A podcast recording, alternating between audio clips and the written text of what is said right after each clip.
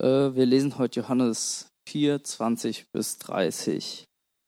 Unser, unsere Vorfahren haben Gott auf diesem Berg hier angebetet. Ihr Juden aber sagt, dass nur in Jerusalem der Ort ist, wo man Gott anbeten darf. Glaube mir, Frau, gab Jesus zur Antwort, es kommt die Zeit, wo ihr den Vater weder auf diesem Berg noch in Jerusalem anbeten werdet. Wenn ihr Samariter betet zu Gott, ohne ihn zu kennen. Wir jedoch wissen, wen wir anbeten, denn die Rettung für die Menschen kommt von den Juden. Doch es wird die Zeit kommen, sie hat sogar schon angefangen, wo die wahren Anbeter den Vater anbeten, weil sie von seinem Geist erfüllt sind und die Wahrheit erkannt haben. Von solchen Menschen will der Vater angebetet werden.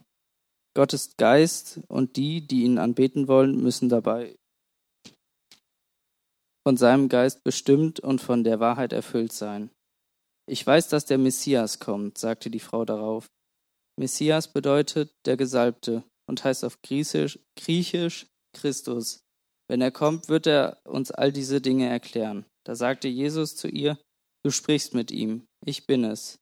In diesem Augenblick kamen seine Jünger zurück. Sie wunderten sich, dass er mit einer Frau sprach, doch keiner wagte ihn zu fragen, was er von ihr wolle oder worüber er mit ihr rede.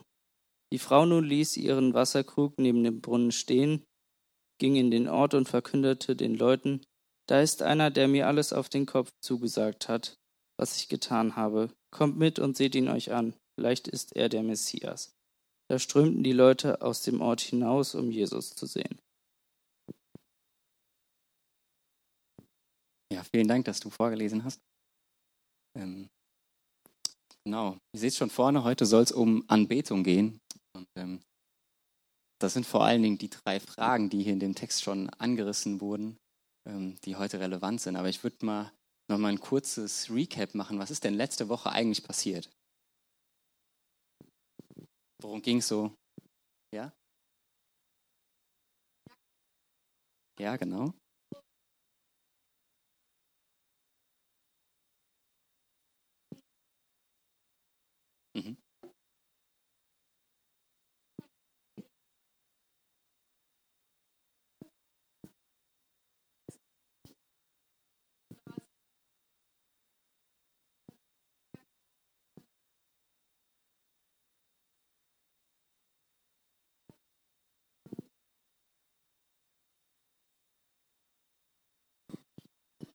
Wow, das war ausführlich, richtig gut. Ähm, Bibelleser wissen mehr. Also es wäre richtig gut, wenn jeder von euch oder zumindest jeder Zweite eine Bibel hat, wo ihr mit reinschauen könnt. Ähm, das ist ganz hilfreich, weil wir heute so ein bisschen durch den Text springen werden, ähm, dass das für euch dann auch Sinn ergibt, dass ihr mitlesen könnt. Genau, Jesus war ja auf dem Weg mit seinen Jüngern nach Galiläa. Und die Juden, die damals so gereist sind, die haben eigentlich immer einen Umweg und genau das gemacht, wo Jesus gerade durchgegangen ist, also durch Samaria. Also die Juden haben die Samariter gemieden und sind woanders hergelaufen. Und, ähm, aber als die Juden damals von Ägypten wieder in das Land Israel eingezogen sind, sind die auch schon mal an diesem Berg ähm, Garizim vorbeigekommen, an diesem Berg, wo jetzt eben auch dieser Jakobsbrunnen im Tal steht. Und ähm, dieser Berg hat eine ganz besondere Bedeutung für die Juden damals gehabt. Dieser Berg war der Berg, wo Mose sich draufgestellt hat und den Segen Gottes über das Volk ausgesprochen hat. Diesem Berg gegenüber steht aber noch ein anderer Berg und dieser Berg heißt Ebal. Und dieser andere Berg, der hat all die Konsequenzen wiedergespiegelt, wenn sie diesen Bund, von dem Mose gesprochen hat, den Gott mit Israel geschlossen hatte, ähm, ja, wenn sie, wenn sie den missachten.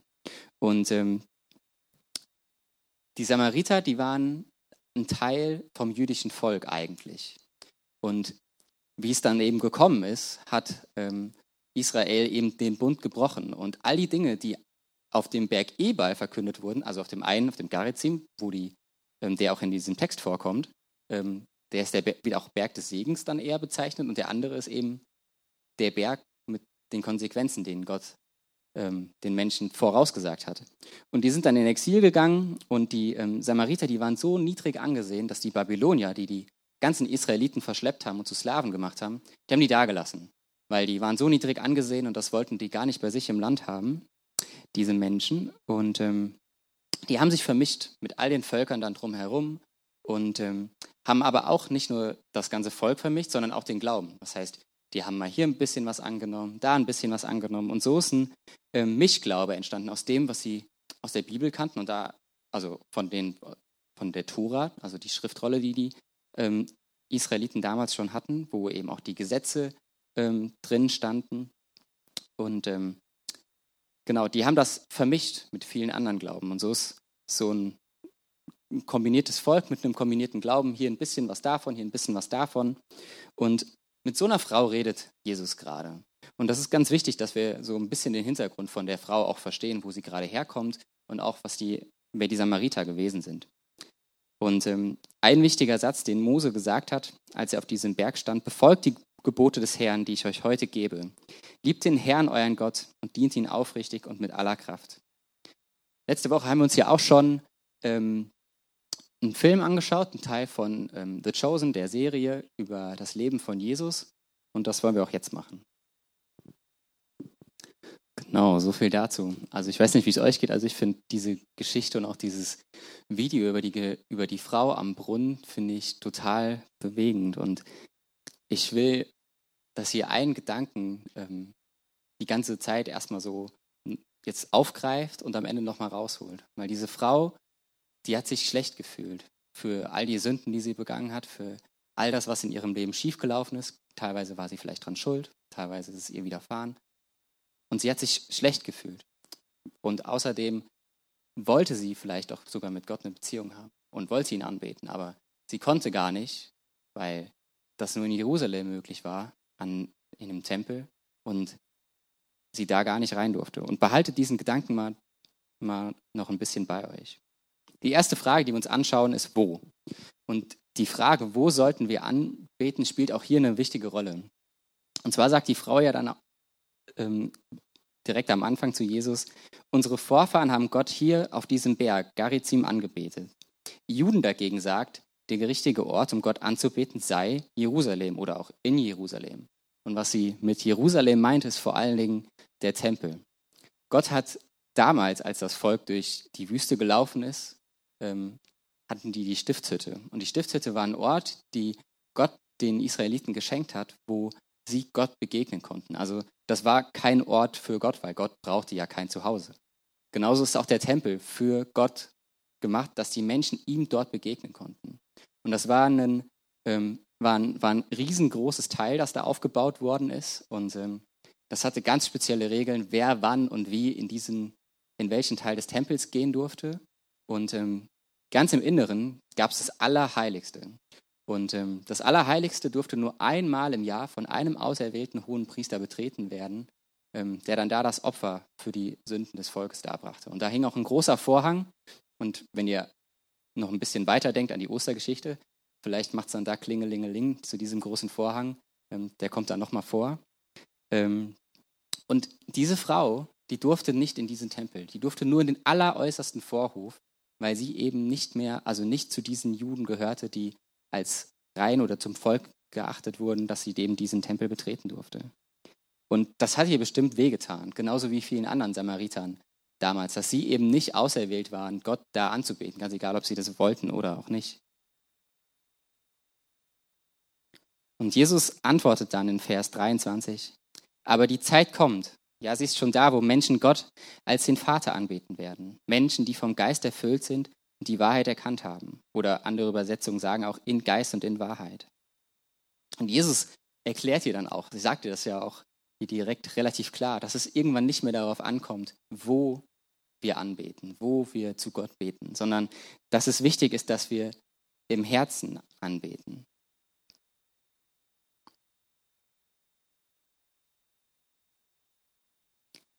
Er, auch, er spricht hier auch davon, von, von dem Geist, Geist und in Wahrheit. Da kommen wir auch später nochmal drauf zurück.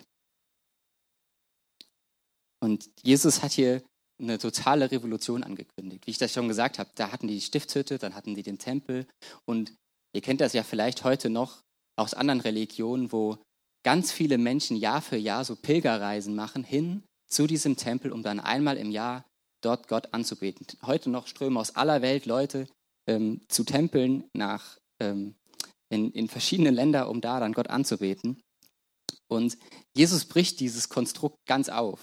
Er macht hier was ganz Neues und sagt, Gott kann überall angebetet werden. Da, wo mein Geist in euch ist. Also da, wo du verstanden hast, wer Jesus ist und dass er dein Retter ist, da ist dein Geist in dir, ist, also ist sein Geist in dir und du kannst ihn anbeten.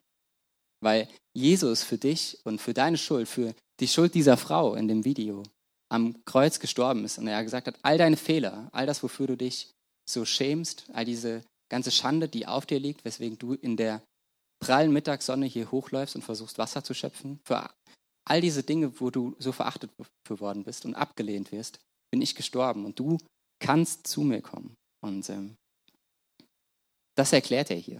Also ist das eine, ein ganz wichtiger Punkt. Wo findet Anbetung statt? Wo können wir zu Gott beten? Das findet im Herzen statt. Dafür musst du nicht in eine Kirche gehen. Dafür musst du nicht ähm, zu einem ganz bestimmten Ort gehen oder zu einer bestimmten Tageszeit irgendwo sein, sondern du kannst zu Gott beten, da wo du bist. Die nächste wichtige Frage, die dann aufgeworfen wird, ist aber, wen beten wir denn eigentlich an? Und ähm, wenn euch da was aufgefallen ist, ich habe das hier dick markiert, ähm, die Frau sagt, unsere Vorfahren haben Gott auf diesem Berg angebetet. Die Juden aber sagt, der richtige Ort, um Gott anzubeten, sei Jerusalem. Und das ist so ein, das ist ein scharfer Kontrast, den Jesus da auch relativ deutlich anspricht. Ich finde das ganz spannend, wie Jesus überhaupt mit dieser Frau redet, weil wenn ich mir vorstellen würde, ich wäre die Frau gewesen, ähm, wäre ich, glaube ich, sehr angegriffen gewesen, so wie Jesus mit mir gesprochen hat. Und ich glaube, der Frau ging es auch teilweise ähnlich, weil Jesus einfach so, Daniel hätte jetzt gesagt, so brutal ehrlich ist, wirklich einfach genau gesagt hat, genau so ist es. Und die Frau hat nicht verstanden, wer Gott ist. Für sie war Gott ein großes, großes Gebilde von Spiritualität, von irgendwelchen Ritualen und Geboten. Aber Gott selbst, wie Jesus ihn kannte, kannte sie nicht. Und da ist meine Frage auch an dich. Kennst du Gott? Lass es mal auf dich wirken. Kennst du Gott? Kannst du das von dir sagen? Und das ist auch heute in unserer Zeit ganz wichtig. Gott ist keine Zusammenfassung oder der größte gemeinsame Nenner von Religion, von Spiritualität.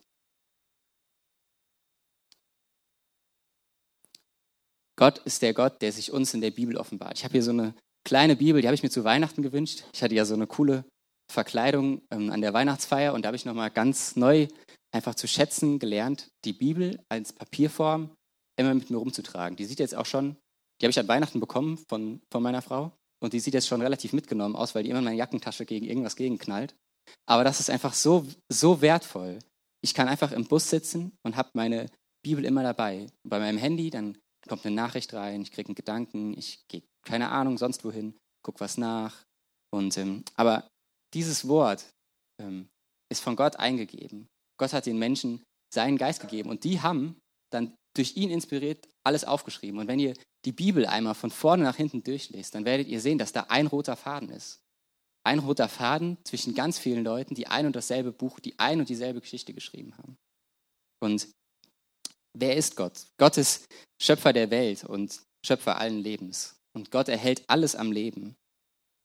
Gott ist der gute Vater. Gott ist ewig treu. Gott ist Liebe. Er ist gnädig, wie auch Jesus das hier in dem Video deutlich gemacht hat. Er ist freundlich, aber er ist auch eifersüchtig auf dich. Er ist mächtig und allwissend. Gott ist das Leben, Gott ist Licht und Gott ist dir nah. Gott ist Wahrheit und Gott ist Gerechtigkeit. Und ich könnte diese Liste noch viel weiterführen.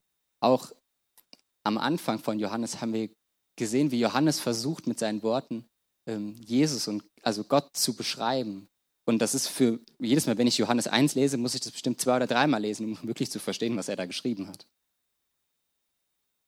Jesus aber kannte Gott. Ich meine, Jesus ist Gottes Sohn, er war bei ihm und ähm, war bei der Schöpfung dabei. Er hat genau gesehen, wie du geformt worden bist. Er hat dir dein Leben eingehaucht und der Jesus spricht da mit der Frau. Und er verweist auch da in dem, in dem wenn er, wenn er spricht, als er sagt, die Rettung der Welt kommt von den Juden, verweist er auf sich. In 5. Mose, also dem letzten Buch Mose, das ist jetzt genau an der Stelle, wo die auch an dem Berg Arizim stehen, und eben Mose diesen Segen ausspricht über das Volk, da, da, sagen, da liest er nochmal die zehn Gebote vor. Und das erste Gebot lese ich hier nochmal vor. Du sollst außer mir keine anderen Götter haben. Du sollst dir auch kein Götzenbild anfertigen von etwas, das im Himmel oder auf der Erde oder im Wasser unter der Erde ist. Du sollst sie weder verehren, noch dich vor ihnen zu Boden werfen. Denn ich, der Herr, dein Gott, bin ein eifersüchtiger Gott.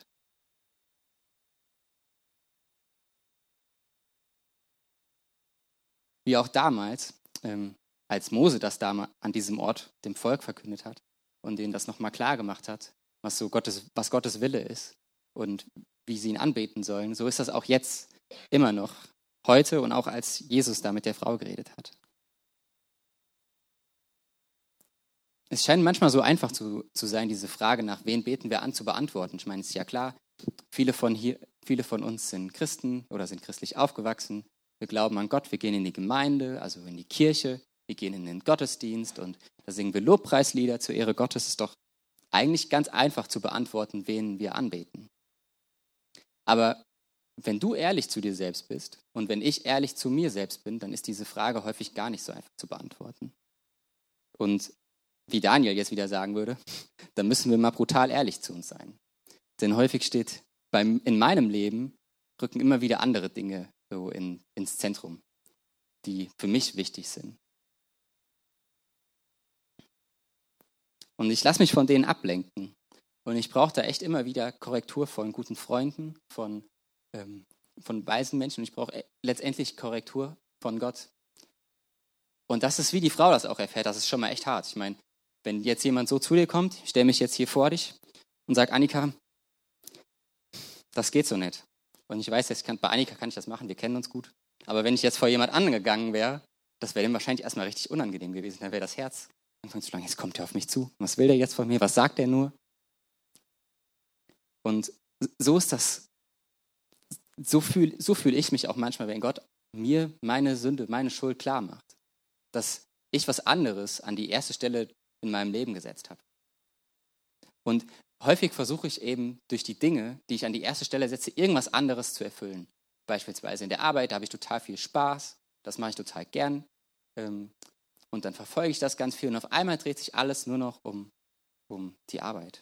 Oder ähm, ich weiß nicht, wie es, dir mit deinen Weihnachtsgeschenken geht. Also für mich war es manchmal so, vor Weihnachten, den, den Monat. Ich habe mich tierisch auf meine Geschenke gefreut und das hat auf einmal eine große Rolle gespielt, den ganzen Dezember lang. Ich habe mich darauf gefreut, ich habe mich damit beschäftigt. Ist auch heute noch so, wenn ich irgendwas gerne haben will, wie ein neues Fahrrad oder sowas in der Richtung, dann beschäftige ich gerne, mich gerne damit, dann informiere ich mich, dann weiß ich am Ende des Tages, dann weiß ich am Ende ganz genau, welches Fahrrad es sein muss. Und ähm, dann ist am Ende viel Zeit des Tages nur dafür darauf gegangen, dass ich mich damit beschäftigt habe. Ich weiß nicht, wie es bei dir vielleicht ist, ob es vielleicht neue coole Schuhe gewesen sind oder ob es eine neue Nintendo Switch gewesen ist oder ein neues Spiel oder was auch immer. Setz das ein, was es für vielleicht für dich ist. Aber ich glaube, manchmal setzen wir diese Dinge, haben, nehmen die einen viel zu großen Stellenwert in unserem Leben ein. Und ich habe mich dann gefragt, oder ich frage mich das auch schon Jahre immer wieder, wie kann Gott denn die Nummer eins konstant in meinem Leben bleiben? Und ich glaube, dieses so ein, so ein Erfolgsrezept habe ich da leider für euch nicht. Das muss jeder für euch selbst lernen. Ich habe nur einen guten Tipp und zwar gibt es einen sehr weisen Menschen, der hat viele Psalmen und Lieder geschrieben. Da will ich mal einen vorlesen. Psalm 1, Vers 2 bis 3. Glücklich zu preisen ist, wer Verlangen hat nach dem Gesetz des Herrn und darüber nachdenkt Tag und Nacht. Er gleicht einem Baum, der zwischen Wasserläufen gepflanzt wurde. Zur Erntezeit trägt er Früchte und seine Blätter verwelken nicht. Was ein solcher Mensch unternimmt, das gelingt. Und so sagt das auch Jesus hier. Jesus sagt das hier in den, in den Versen zuvor, dass er die Quelle lebendigen Wassers ist. Und dass, wenn wir wüssten, oder wenn die Frau wüsste, mit wem, er da, mit wem sie da redet, dass nicht Jesus sie nach Wasser fragen würde, sondern dass sie ihn nach lebendigem Wasser fragen würde. Weil er eben diese Quelle ist, die eben nicht versiegt das Fahrrad oder das Geschenk von dir an Weihnachten, ob das noch Relevanz hat, ich glaube fast, die meisten beschäftigen sich, beschäftigen sich damit nicht mehr so viel. Aber Jesus hat jeden Tag die Relevanz und wir brauchen ihn jeden Tag neu. Und wenn wir jeden Tag in Gottes Wort sind, wenn wir darüber nachdenken und uns das echt bewegt, was da drin steht, und wir auch diese Dinge in unserem Herzen bewegen, also wenn wir, wenn wir darüber nachdenken, wenn wir fragen, hey, was bedeutet das denn für mich? Das sind nicht nur tote Buchstaben, einfach nur auf weißem Papier. Manchmal ging mir das so, oder geht mir das auch heute noch so, dass ich die Bibel lese und mich frage, ja, was bedeutet das denn jetzt für mein Leben? Oder ist einfach nur eine, eine nette Geschichte? Und gerade die Serie The, The Chosen hat mir nochmal neu vor Augen geführt, dass es eben wahre Geschichte ist, die da steht, dass das echte Schicksale gewesen sind. Wie der Mann, wo der Sohn todkrank gewesen ist und er zu Jesus rennt als seine letzte Hoffnung und, und ihn fragt, Herr, kannst du mein Kind heilen? Und Jesus dann sagt, ich muss fast anfangen zu weinen, weil das so emotional für mich ist. Ähm, und Jesus dann sagt, ja, durch deinen Glauben ist, mein, ist dein Kind wieder gesund geworden. Und das ist so wunderbar. Diesen Gott haben wir und über den können wir in der Bibel lesen, so viel. Und ehrlich, betrachtet mal die Geschichten, die in dieser Bibel stehen, einfach aus, aus, dem, aus dem Blickwinkel. Weil es sind wahre Geschichten, die da drin stehen. Wen sollen wir also anbeten? Gott alleine. Denn Jesus ist die Quelle zum ewigen Leben. Die nächste Frage, die hier in den Versen aufgeworfen wird, ist das Wie. In Vers 23 lesen wir, aber die Zeit kommt, ja, sie ist schon da, wo Menschen Gott als den Vater anbeten werden. Menschen, die vom Geist erfüllt sind und die Wahrheit erkannt haben. Das sind die wahren Anbeter. So möchte der Vater die haben, die ihn anbeten. Gottes Geist und die, die ihn anbeten wollen, müssen ihn im Geist und in der Wahrheit anbeten. Also im Geist und in der Wahrheit. Klingt einfach gesagt, wie wir Gott anbeten sollen, aber irgendwie ist es dann doch nicht so einfach. Ich meine, wenn, wenn ich jetzt, ich versuche euch das jetzt gerade irgendwie zu erklären und ich habe mir da ähm, jetzt eine Woche lang darüber Gedanken gemacht, wie ich das am besten mache und das lässt sich für mich gar nicht so einfach in Worte fassen. Wahre Anbetung findet wenn ich es formulieren würde, dann statt, wenn wir erkannt haben, wer Jesus für uns ist. Also wenn wir, den, wenn wir das, ähm, wen wir anbeten, dann geklärt haben. Also Jesus beten wir an. Und wenn wir verstanden haben, was er für uns getan hat, also dass diese ganze Schuld, die auch du in deinem Leben trägst, ähm, hinweggenommen ist durch seinen Tod am Kreuz und dass du da ewiges Leben haben kannst, dann, ähm, ja, dann hast du ähm, dann hast du verstanden einfach, wer, wer Jesus für dich ist. Und wenn du eben wie diese Frau, die dann, auf, die dann losrennt ähm, und allen davon erzählen will, was Jesus gerade, was da gerade passiert ist, ähm, dann will Gott, will Jesus selbst seinen Geist in dich geben. Ähm, er sagt den Jüngern kurz vor seinem Tod, weil sie total traurig sind, dass er ihnen sagt, er wird gehen, er wird nicht mehr da sein. Und sie ähm, sind traurig, dass er eben nicht mehr da ist. Und er sagt, er wird, dass, dass ein Helfer kommen wird, ähm, den er senden wird. Also er wird seinen Geist, seinen Helfer senden, der in uns wohnen will, um uns an alles zu erinnern, was Jesus gesagt hat, um auch das zu verstehen, was er gesagt hat und um ihn besser kennenzulernen.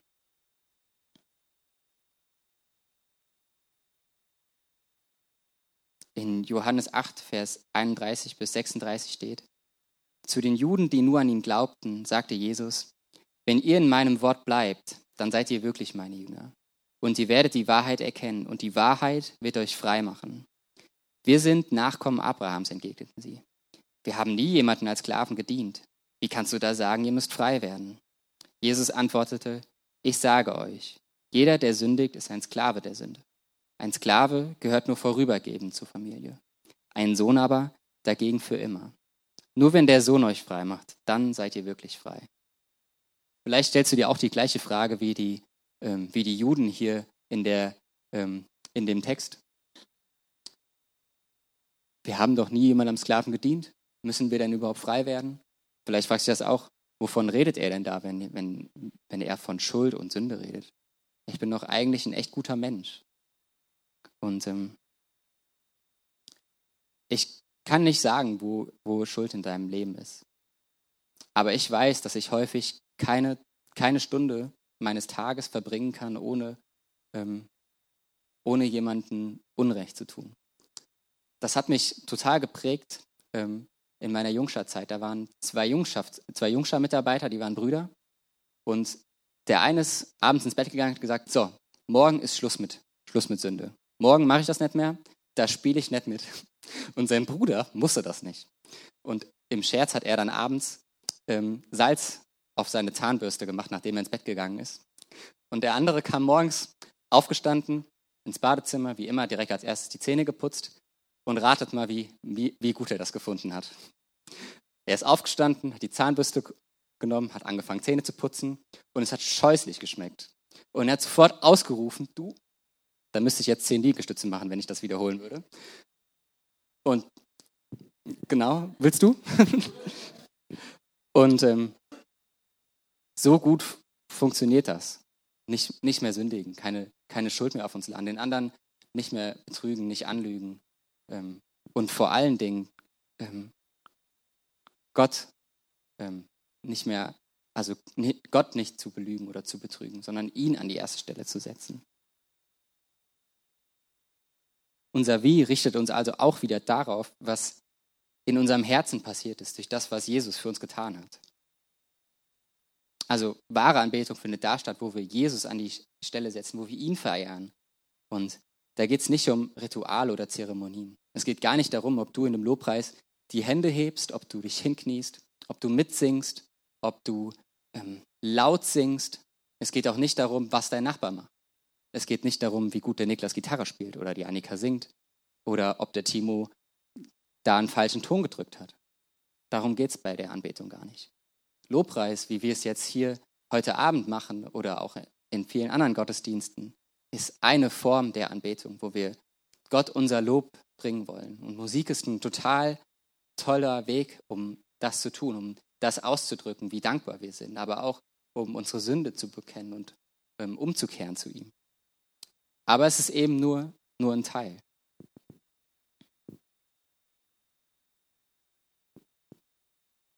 Die Frau, die musste zwangsläufig irgendwann erkennen, sie kann vor Jesus nichts verbergen. Und das ist auch ein total wichtiger Punkt bei Anbetung, dass wir gar nicht versuchen, irgendwas vor Gott zu verstecken, sondern dass wir ehrlich sind, dass wir so, wie wir sind, vor ihn kommen.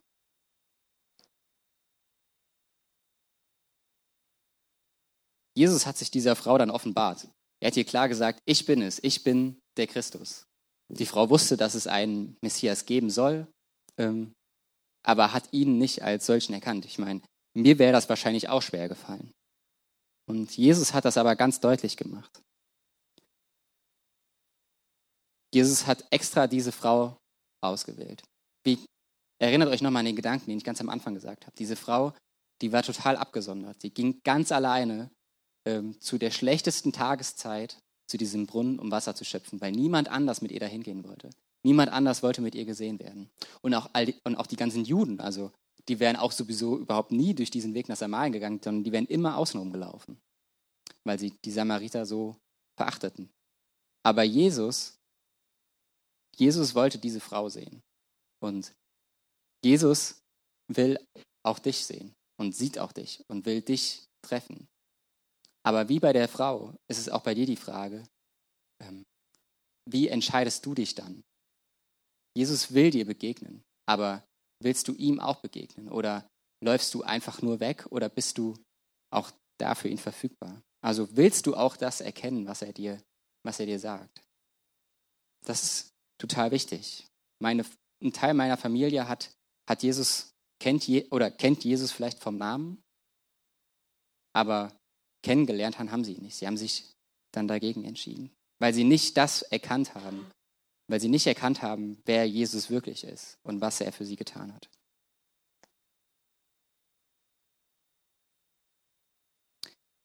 Die Jahreslosung ähm, fand, ich, fand ich hier in dem ähm, Zusammenhang total spannend. Ich habe die ähm, als so ein Lesezeichen bei mir in der Bibel und da steht, du bist ein Gott, der mich sieht. Und ähm, das hat mich auch total in diese Situation einfach an diese, an diese Frau erinnert. Ähm, weil Jesus mich nicht für meine Sünde verachtet. Jesus sagt auch im Johannesevangelium, er ist nicht gekommen, um uns zu verurteilen, sondern er ist auf die Erde gekommen, um dich zu retten, um deine Seele zu gewinnen, damit du ewige Gemeinschaft mit ihm haben kannst, dass du wiederhergestellt bist, dass all dieses Leid in der Welt bei ihm ein Ende findet und dass bei ihm ja echt Vollkommenheit ist. Und ich bin manchmal erschrocken darüber, dass Jesus wirklich alles weiß.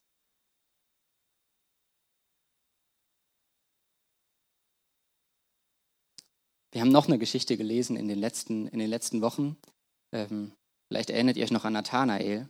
Nathanael ähm, wurde von, ähm, von einem anderen Jünger eingeladen, hey komm, ich habe da jemanden getroffen.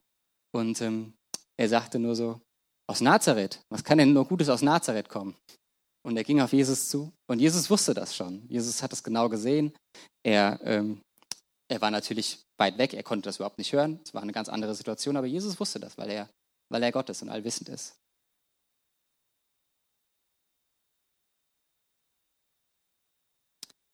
Ja, und wie reagiert die Frau darauf? Ab Vers 25. Ich weiß, dass der Messias kommen wird, entgegnete die Frau. Messias ist das hebräische Wort für Christus. Wenn er kommt, wird er uns all diese Dinge erklären. Da sagte Jesus zu ihr, du sprichst mit ihm. Ich bin es. In diesem Augenblick kamen seine Jünger zurück. Sie waren erstaunt, dass Jesus im Gespräch mit einer Frau, Jesus mit, im Gespräch mit einer Frau anzutreffen. Doch keiner wagte es, ihn zu fragen, was er von ihr wollte oder worüber oder er, warum er mit ihr redete. Die Frau ließ ihren Wasserkrug stehen, ging in den Ort zurück und sagte zu den Leuten, Kommt mit, ich habe einen Fremden getroffen, der mir alles auf den Kopf zugesagt hat, was ich getan habe. Ob er wohl der Messias ist? Da machten sich die Leute aus dem Ort auf den Weg zu Jesus. Die Frau reagiert darauf, was Jesus getan hat. Sie lässt alles stehen und liegen, also eigentlich alles, wofür sie da ist und so hart gearbeitet hat mit den Wasserkrügen. Ich meine, die sind total schwer gewesen. Teilweise waren das Steinkrüge oder auch wenn es günstiger war, dann waren das Tonkrüge, die gebrannt waren und die fassten manchmal 50, 60 oder 80 Liter und sie war eine Frau, die diese, die diese Krüge getragen hatte, das Wasser geschöpft hat aus einem tiefen Brunnen.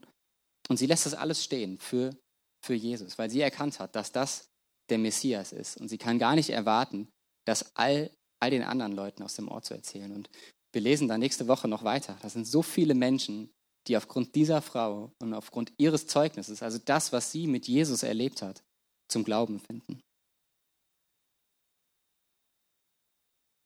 in Epheser 3, Vers 12 steht ein total cooler Vers, der uns in, der, in unserer ähm, Chapel Groups eine, eine, Gruppe von, von Gläubigen, die wir uns hier in der Gemeinde treffen und ähm, alle zwei Wochen ähm, Gemeinschaft haben jetzt in, in unserem Fall und uns austauschen, wie es uns geht und da sind wir und wie es uns im Glauben geht und ermutigen uns und da sind wir gerade auf diesen Vers gestoßen. Das war ein Vers, der hat uns alle tief im Herzen bewegt. Durch ihn, Jesus Christus, unseren Herrn, haben wir alle, die wir an ihn glauben, freien Zutritt zu Gott und dürfen zuversichtlich und vertrauensvoll zu ihm kommen. Also mit all unserer Sünde, mit all unseren Zweifeln und unserer Angst können wir zu ihm kommen. Wir können wieder zum Vater kommen. Also das, was für die Frau gar nicht mehr möglich war. Also sie durfte nur in den äußersten Teil vom Tempel, wenn überhaupt, da bin ich mir gar nicht sicher. In dem Video sagen die sogar, dass, er, dass sie gar nicht in den Tempel durfte.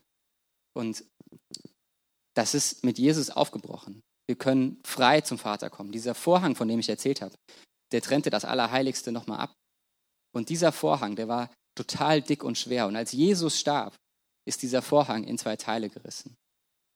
Und Jesus selbst spricht von sich als dem Tempel, den Tempel, wie wir Gott anbeten können. Und dieser Tempel wohnt in Form von seinem Heiligen Geist in dir.